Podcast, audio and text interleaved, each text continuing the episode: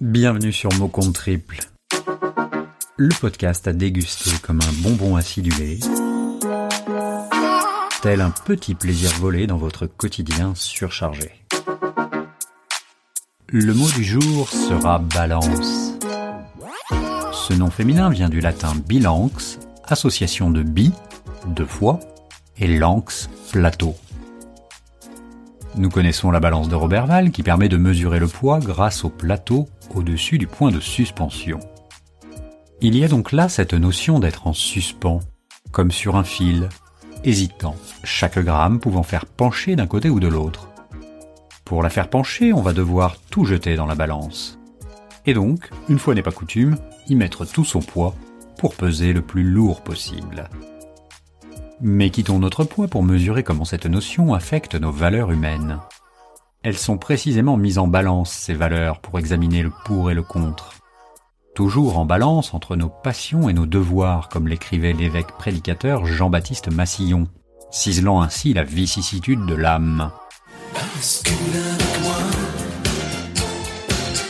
Passion et devoir, voilà bien les deux ressorts qui ont fait décoller les réseaux sociaux provoquant l'explosion libératrice par souci du devoir grâce au fameux hashtag balance ton port. Cette déflagration planétaire a permis de remettre en balance l'équilibre parfois précaire des relations hommes-femmes. On découvre là une autre facette bien plus populaire de ce mot puisqu'elle concerne le dénonciateur ou le mouchard. Ça balance pas mal à Paris, ça balance pas mal.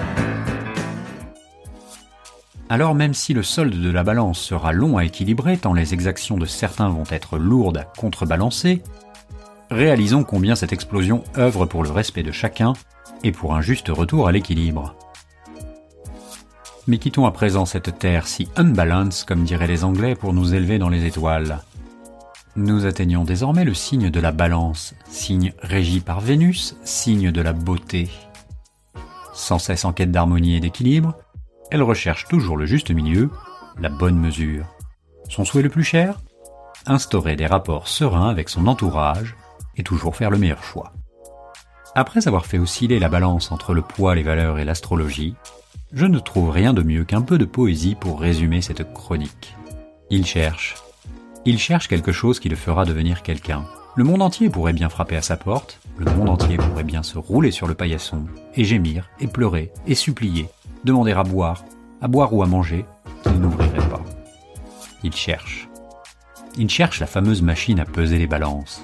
Lorsqu'il l'aura trouvée, la fameuse machine à peser les balances, il sera l'homme le plus célèbre de son pays, le roi des poids et mesures.